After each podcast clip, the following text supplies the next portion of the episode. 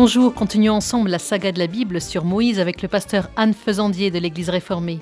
Nous sommes arrivés au sommet de l'Exode, l'alliance de Dieu au Sinaï. Souvenez-vous, à la suite de Moïse, les Hébreux qui étaient esclaves en Égypte ont traversé miraculeusement la mer. Ils sont enfin libres, mais au désert, ils connaissent les épreuves de la soif, de la faim et de l'attaque des ennemis, et ils ne cessent de murmurer contre Moïse. Aujourd'hui, nous allons terminer le livre de l'Exode. Nous sommes au chapitre 19. Nous entrons dans une longue section consacrée à la théophanie, à la manifestation de la gloire de Dieu sur la montagne du Sinaï et aux lois données en ce lieu. En effet, Moïse va recevoir les dix commandements, ou plutôt les dix paroles, le décalogue, inscrit par Dieu lui-même sur les fameuses tables de la loi. Nous sommes donc dans le désert, le peuple hébreu campe face à la montagne du Sinaï et le Seigneur va appeler Moïse pour lui parler. Comment cela se passe-t-il? Alors ça se passe de façon très intime, d'abord dans un dialogue entre Dieu et Moïse. Il faut se souvenir que Moïse a déjà rencontré Dieu dans ce lieu, sur le Sinaï, dans le buisson ardent. Et là, on a comme un dialogue qui reprend entre les deux. Et le Seigneur dit à Moïse, voici ce que tu vas dire à la maison de Jacob, ce que tu vas transmettre comme enseignement aux fils d'Israël. Vous avez vu vous-même ce que j'ai fait à l'Égypte, comment je vous ai porté sur des ailes d'aigle pour vous faire parvenir jusqu'à moi. Maintenant, si vous entendez ma voix et gardez mon alliance, vous serez ma part personnelle parmi tous les peuples. Vous serez une nation sainte, une nation mise à part. Donc il y, a, une promesse qui est installée là, dans le creux de l'oreille de Moïse, pour lui dire, j'ai agi pour vous, vous savez que j'ai pour vous la tendresse d'un oiseau qui vous porte sur ses ailes, et maintenant je vais continuer ça, et je vais faire de vous mon peuple. C'est ça qu'il est en train de dire à ce moment-là. C'est une page superbe. Absolument, c'est très poétique, cette image de l'aigle qui porte le peuple sur ses ailes pour l'arracher finalement bah, à la servitude en Égypte. Et c'est encore une fois cette image de la libération qui est rappelée. Elle est la condition finalement pour pouvoir entendre le reste. Je suis le Dieu qui vous a libéré d'Égypte. Il est écrit, vous serez pour moi un royaume de prêtres et une nation sainte. Qu'est-ce que ça veut dire?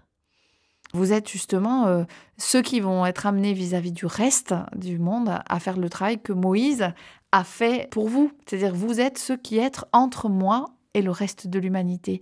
Charge à vous de témoigner de ma présence, de mon existence, de la confiance que vous mettez en moi pour le reste de l'humanité. Alors après, le Seigneur va délimiter les lieux, il va dire, il va fixer les limites euh, par rapport au peuple, et il va dire, gardez-vous de monter sur la montagne et d'en toucher les abords, quiconque touchera la montagne sera mis à mort, comme s'il y avait un lieu sacré. Oui, un lieu euh, séparé. Et il prévient Moïse, il lui dit, attention, il va se passer quelque chose. Et donc, il met en place tout ce qui est nécessaire pour que ce quelque chose, qu'on ne sait pas encore, puisse se passer. Donc, il y a effectivement les limites. Et puis, il y a euh, toute une préparation du peuple pour que, voilà, ils attendent pour voir ce qui va se passer. Il y a une mise en scène, il va y avoir même des trompes. Oui, tout à fait. Le troisième jour, quand vint le matin, il y eut des voix, des éclairs, une nuée pesant sur la montagne et la voix d'un corps très puissant. Dans le camp, tout le peuple trembla. Moïse fit sortir le peuple à la rencontre de Dieu hors du camp, et ils se tinrent tout en bas de la montagne. Le mont Sinaï n'était que fumée parce que le Seigneur y était descendu dans le feu. Sa fumée monta, et toute la montagne trembla violemment. La voix du corps s'amplifia, Moïse parlait, et Dieu lui répondait par la voix du tonnerre. Alors on voit le feu, la voix, la fumée, le tremblement. Ça rappelle un orage, un immense orage? Oui, c'est vraiment une manifestation dans la, puissance de Dieu qui est manifestée à son peuple. Rien à voir avec le buisson ardent où il y avait du feu aussi. Oui, pourtant, oui, non, c'est rien à voir. En même temps, je crois que c'est, je le redis, c'est au même endroit et il y a des liens. Dieu parle, mais là Moïse parle et il s'agit de, de révéler à l'ensemble du peuple. Donc on est vraiment dans une manifestation qui doit être visible par, et audible avec le bruit par beaucoup. On sent que quelque chose de très important va se passer dans ce lieu. Oui. Il y a toute une préparation, même ce, j'ai envie de dire que cette vision, ce tremblement de terre, cet orage, cette frayeur, parce qu'ils ont peur quand même, c'est une préparation pour pouvoir entendre ce qui va venir après. D'ailleurs, il y a un déplacement, c'est-à-dire que Moïse, il fait sortir du camp. Il les fait sortir à découvert. Il les fait pas rentrer dans leur tente pour s'abriter. Il les fait sortir pour qu'ils puissent être témoins de ce qui va se passer, de ce qui va être entendu. Alors, ce qui a été annoncé déjà à Moïse par Dieu, c'est que il lui a dit Je vais arriver jusqu'à toi. Je vais venir jusqu'à toi. Donc, on a ce mouvement finalement d'un Dieu qui va descendre pour rejoindre son peuple. Et que symbolise la montagne? Alors la montagne, très souvent dans la Bible, bah, c'est un lieu en hauteur où on est plus proche de Dieu. Et donc c'est quand même le lieu où on va se rapprocher de Dieu. On va retrouver ça, cette image par exemple aussi dans les évangiles. On voit Jésus à un moment qui est sur une montagne quand il se retire pour prier, souvent dans la montagne. Donc on est voilà dans, dans cette idée d'une proximité avec le ciel. Mais il ne faut pas que le peuple voit Dieu car ils peuvent en mourir. Oui, c'est toujours cette idée de il faut en savoir mais pas trop. Pourquoi la euh, puissance de Dieu est tellement forte qu'elle vous fait mourir? Oui, et puis je crois que voir, c'est comme le nom qu'on ne peut pas prononcer, le nom de Dieu, parce que voir complètement ou dire le nom, c'est comme posséder quelqu'un ou quelque chose. Dieu résiste à ça. Et finalement, on ne peut pas le voir parce qu'on ne peut jamais le comprendre complètement. Il doit rester une part de mystère. Parce que l'humain ne peut pas percevoir le tout du mystère de Dieu, de sa puissance, de sa grandeur, mais aussi de, oui, je crois, de, son mystère, de sa tendresse. Il y a toujours une part qui échappe.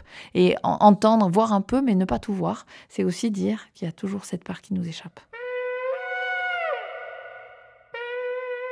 Nous écoutons maintenant le chauffard, vous savez, les trompes des Hébreux.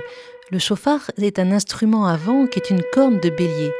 Écoutons ce son qui nous est si peu familier.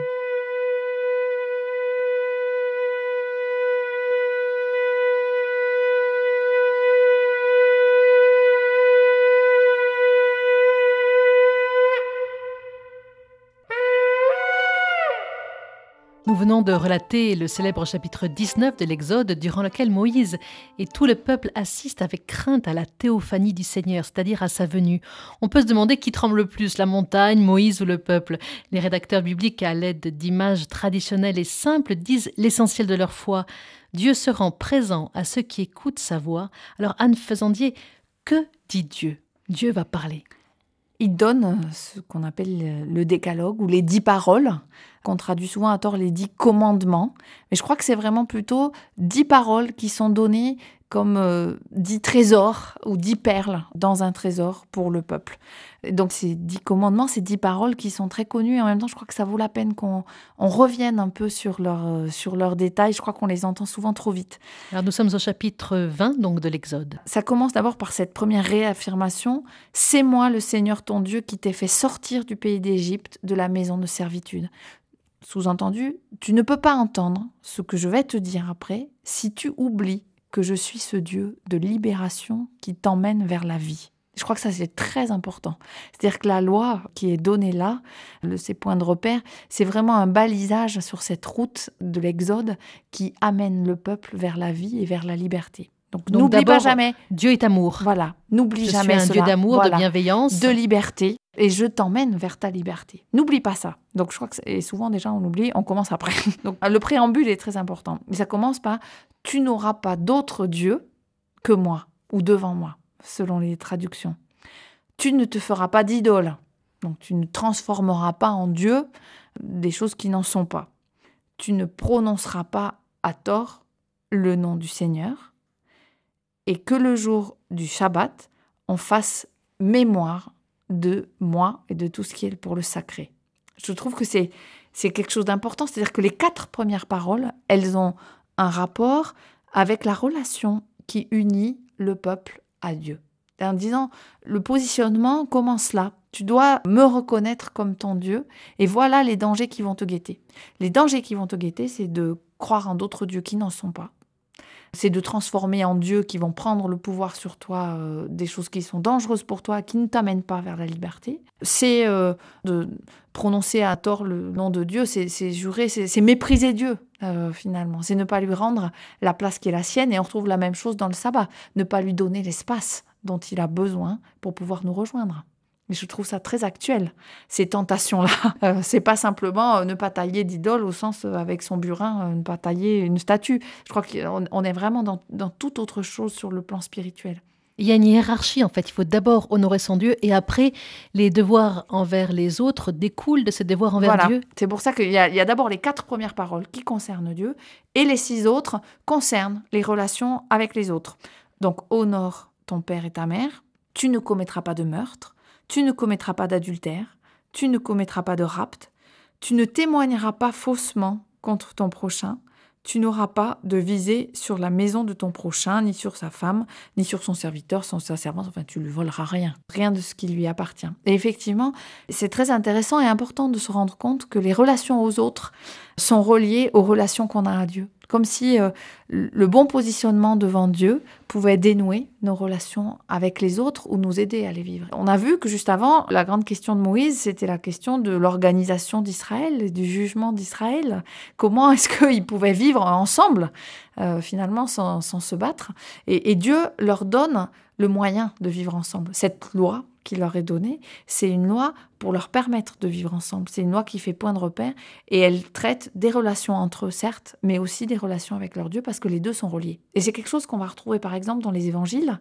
Quand Jésus va rappeler la loi, il va dire quoi? Il va dire Tu aimeras le Seigneur ton Dieu, le résumé des quatre premiers commandements, et tu aimeras ton prochain comme toi-même, le résumé des six autres.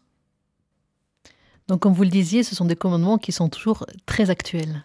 Très actuels, et je crois vraiment des, des paroles à entendre, non pas comme, euh, comme une loi qui opprime, mais une loi qui permet de grandir qui permet de se libérer finalement d'un certain nombre de choses de qui nous encombrent, de nous-mêmes, d'un certain nombre, alors je sais pas comment il faut appeler ça, de fantasmes, voilà, euh, transformer l'argent ou le travail en idoles qui vont prendre le pouvoir sur nos vies. On voit le dégât que ça peut faire, ou, ou soi-même, ce qu'on veut devenir et du coup écraser les autres. Avoir des relations sereines avec ceux qui nous précèdent, nos parents, mais aussi avec ceux avec lesquels on vit finalement. Je crois que c'est ce qui est donné là, c'est des règles qui permettent à chacun de s'épanouir finalement dans ses relations et dans sa vie. Alors après, dans les textes, on retrouve euh, le code de l'alliance, une série de rituels, une organisation du culte. On va trouver une certaine casuistique. On va dire si il y a telle chose qui se passe, comment ça va se passer, que faut-il faire, etc. Tout était extrêmement détaillé. Mais ce qui est fondamental, ce sont ces dix paroles. Oui, il faut savoir aussi dans l'Exode, c'est qu'il y a sans doute eu plusieurs rédacteurs et que donc on a tout un système de répétition et on ne sait pas exactement comment est-ce que les choses ont été construites. On a l'impression qu'on revient et qu'on explique et qu'on va euh, donner des détails. Mais je crois que ces dix paroles, elles sont vraiment fondamentales. Elles sont relativement brèves et elles agissent vraiment comme quelque chose de structurant. Il ne faut pas être étonné donc quand on lit l'Exode. Parce que, en fait, ça on tourne en rond quelquefois. Mais je crois que c'est fait exprès. C'est-à-dire que finalement, le rédacteur ou les rédacteurs nous font vivre ce que vit le peuple au désert ce peuple qui tourne en rond, nous, lecteurs, on est amenés un peu dans le même mouvement. On doit un peu chercher notre route dans ce livre. Alors juste un petit extrait quand même de ce qui est dit. Tu n'opprimeras pas l'émigré. Vous connaissez vous-même la vie de l'émigré car vous avez été émigré au pays d'Égypte. Eh ce rappel-là. Ce rappel de l'immigré. Alors bien sûr, vous ne maltraiterez aucune veuve ni aucun orphelin, mais aussi on va beaucoup beaucoup dans les détails. Hein. Par exemple, c'est assez amusant et on retrouve bien ça la casuistique aussi chez les juifs. Par exemple, quand un homme empruntera à son prochain un animal qui se blessera ou mourra en l'absence de son propriétaire, il devra donner compensation. On va dans les moindres détails. Mais oui, parce qu'on est déjà dans une organisation très pratique de la vie d'Israël. C'est aussi l'objectif de ce livre-là. Je crois qu'il y avait un, voilà, un objectif très concret. En fait, seules les dix paroles, les, les, dix commandements, le décalogue vont être marqués, écrites par les doigts de Dieu sur ces fameuses tables de la loi. Tout à fait. On en parle de la même chose d'ailleurs quand on parle des tables de la loi et des dix commandements. Et on voit Moïse qui redescend vers le peuple, puisque Dieu n'a parlé qu'à Moïse, avec ces deux grandes pierres finalement sur lesquelles sont gravées des, pierres sur lesquelles Dieu aurait euh, écrit les commandements. Alors là aussi, dans l'Exode, on a plusieurs versions. Un coup c'est Dieu, un coup c'est Moïse qui écrit. Bon, bref, c'est la parole de Dieu qui est écrite sur les tables. On ne sait pas comment, mais c'est ça l'idée. Et il y a un rite là qui est installé par Moïse qui demande à des jeunes gens d'Israël d'aller sacrifier des animaux, des taureaux, pour en récupérer le sang. Et il récupère ce sang, il le met dans les coupes et il asperge l'autel sur lequel a eu lieu le sacrifice avec la moitié, mais il asperge le peuple d'Israël qui est resté là, debout devant la montagne pendant tous ces événements. Et il dit cette parole très, très importante, Voici le sang de l'alliance que le Seigneur a conclu avec vous sur la base de toutes ces paroles. Cette loi est donnée comme un contrat établi entre Dieu et le peuple, et le peuple est est appelé finalement à, répondre, à rentrer dans ce contrat, et le sang de l'alliance symbolise ce contrat.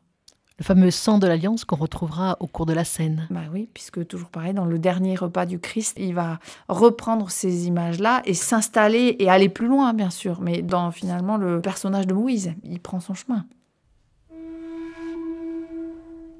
Relisons dans la traduction œcuménique de la Bible ces dix paroles, ce décalogue que l'on retrouve au chapitre 20 de l'Exode.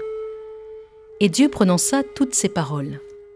C'est moi, le Seigneur ton Dieu, qui t'ai fait sortir du pays d'Égypte, de la maison de servitude. Tu n'auras pas d'autre Dieu face à moi. Tu ne te feras pas d'idole. Tu ne prononceras pas à tort le nom du Seigneur ton Dieu. Que du jour du sabbat, on fasse un mémorial en le tenant pour sacré. Honore ton père et ta mère. Tu ne commettras pas de meurtre. Tu ne commettras pas d'adultère. Tu ne commettras pas de rapt. Tu ne témoigneras pas faussement contre ton prochain. Tu n'auras pas de visée sur la maison de ton prochain. Dieu vient donc de sceller sur le Sinaï son alliance avec son peuple, et tout de suite, il y a un premier accro, et quel accro? Le fameux épisode du veau d'or. Alors, que va faire le Seigneur Dieu de tendresse et de pitié invoqué par Moïse? Est-ce qu'il va maintenir malgré tout son alliance, alors qu'on va se rendre compte que ce peuple qui a la nuque raide s'est mis à adorer un veau d'or? Oui, c'est encore une fois chasser le naturel, il revient au galop, c'est-à-dire que le peuple, ne voyant pas euh, descendre Moïse suffisamment vite du Sinaï, il est resté 40 jours. Se, et voilà, euh, se dit bon, cette affaire, ça commence à durer un peu trop. Il nous faut un Dieu. Si Moïse est plus là, nous n'avons plus de relation avec notre Dieu. Donc, euh, ben, fabriquons-nous un Dieu, un Dieu qui marche à notre tête, ce qui est quand même extraordinaire parce que c'est ce que fait Dieu depuis la sortie d'Égypte. Et voilà que Aaron dit arrachez les boucles d'or qui sont aux oreilles de vos femmes, de vos filles, etc. Apportez-les il façonne pour en faire une statue de veau. Et il dit, demain, faisons la fête. Et donc, ils font une grande fête avec des sacrifices, avec euh, de quoi manger, un banquet, avec des danses euh, extraordinaires. Et Dieu voit ça. Et Dieu parle à Moïse en lui disant, mais vraiment ce peuple a la nuque comme vous disiez, vraiment ce peuple, ma colère va s'enflammer contre eux et je vais les supprimer. Alors que on vient de voir qu'il voulait en faire une grande nation, que c'est la promesse qu'il a mis dans le creux de l'oreille de Moïse.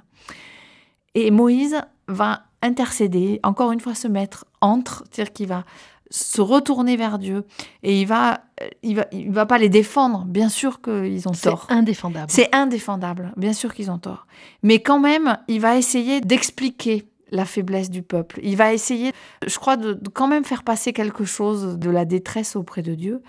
Et du coup, on a ce, verset 14 hein, du chapitre 32 qui dit Et le Seigneur renonça au mal qu'il voulait faire à son peuple. C'est quand même une. Euh, grâce à Moïse, hein, c'est quand même une parole qui est très forte. Mais ça n'empêche pas Moïse, lui, de rentrer dans une grande colère. Quand il voit ce qu'a fait son peuple, ce qu'a fait euh, Aaron, donc alors on nous dit, de ses mains, il jeta les tables les fameuses tables de la loi sur lesquelles sont écrits les commandements. Il jeta les tables et les brisa au bas de la montagne. Il prit le veau qu'il avait fait, le brûla, l'écrasa tout fin, le répandit à la surface de l'eau et fit boire cette eau aux fils d'Israël. C'est vraiment un geste de colère. C'est boire jusqu'à la lit. Mais en même temps, c'est aussi les mettre en face de leurs responsabilités. Mm. Voilà, ils ont un Dieu qui vient vers eux, qui leur offre un contrat extraordinaire et eux ne se montrent pas à la hauteur finalement, parce qu'à la première occasion donnée, ils se détournent. Le premier commandement, tu n'adoreras pas d'autre Dieu que moi, tu ne te feras pas d'idole. Boum. Première occasion, c'est ce qu'ils font. Donc c'est une sainte colère. Oui, une sainte colère pour, euh, je crois, pour mettre Israël en face de ses responsabilités. Je crois qu'il y a quelque chose de l'ordre d'un comportement d'adolescent. Un euh... C'est la fécondité, c'est la richesse. Oui, je crois que c'est aussi, c'est encore une fois, c'est l'Égypte hein, euh, qui les rattrape. Ils n'ont pas tout à fait laissé encore derrière eux cette religiosité égyptienne avec tous ces animaux et avec tout ce panthéon. Et, et là, vraiment, il, il faut qu'Israël soit mis en face de ses responsabilités, et qui mesure la limite en disant euh, qu'il est allé trop loin. Et je crois que c'est ça qui explique la grande colère de Moïse. Et finalement, donc, Moïse va intercéder. Et là, de Dieu qui va se révéler est encore un Dieu de miséricorde. Oui, puisque Dieu reprend la parole et il redonne ses commandements à Moïse, donc il ne renonce pas. Et puis, il renouvelle la promesse en quelque sorte, puisqu'il lui dit Quitte ce lieu, toi et le peuple que tu as fait monter du pays d'Égypte, et monte vers la terre que je t'ai promise. Donc, malgré tout, il renouvelle euh, sa promesse. Et il va toujours être avec ce peuple. Le peuple voulait donc qu'il y ait quelqu'un qui les guide. Il y a eu la nuée, il ne les a jamais quittés, mais il y a avoir une manifestation de sa présence au cœur de ce peuple à travers une fameuse tente, la tente de la rencontre. Oui, donc c'est Moïse hein, qui installe cette tente-là et finalement, partout où se déplacera le peuple, cette tente sera montée et manifestera la présence de Dieu. Et d'ailleurs, souvent, cette tente, elle est accompagnée de la fameuse nuée qu'on a vue au moment où ils sont sortis d'Égypte. Et on nous dit, la nuée couvrit la tente de la rencontre et la gloire du Seigneur remplit la demeure. Et quand la nuée ne s'élevait pas, le peuple ne partait pas avant le jour où elle s'élevait de nouveau. Donc l'Exode se termine par cette tente de la rencontre, donc cette présence de Dieu au milieu du peuple. Oui, et alors ça, on l'a presque depuis le début du livre de l'Exode. Mais ce qui est nouveau, c'est que le peuple fait attention à cette présence et qu'ils attendent que la présence de Dieu se manifeste pour pouvoir démarrer. C'est-à-dire qu'enfin, à la fin du livre, enfin au chapitre 40, on a ce peuple qui accorde à Dieu toute la confiance qu'il demandait depuis le début. Pour conclure, une dernière parole sur Moïse. Juste dire peut-être que son histoire se termine pas là et que dans le livre des Nombres, on nous en parle encore euh, longuement et qu'on va jusqu'à la mort de Moïse, mais je crois que ça sera euh, pour une autre fois. Ça sera pour une autre fois. Nous continuerons cette épopée de Moïse. Alors, ainsi s'achèvent déjà ces six émissions sur Moïse dans l'Exode. Mais comme vous venez de lire, la vie de Moïse est loin d'être terminée. Il restera de longues années dans le désert et mourra à 120 ans aux portes de la terre promise sans avoir pu y pénétrer. Écoutons pour finir sur les lèvres de Moïse dans le Deutéronome au chapitre 8 ces paroles qui expriment de manière superbe les leçons du désert. Tu te souviendras de toute la route que le Seigneur ton Dieu t'a fait parcourir depuis quarante ans dans le désert, afin de te mettre dans la pauvreté, ainsi il t'éprouvait, pour connaître ce qu'il y avait dans ton cœur et savoir si tu allais oui ou non observer ses commandements. Il t'a mis dans la pauvreté, il t'a fait avoir faim, et il t'a donné à manger la manne pour te faire reconnaître que l'homme ne vit pas de pain seulement, mais qu'il vit de tout ce qui sort de la bouche du Seigneur.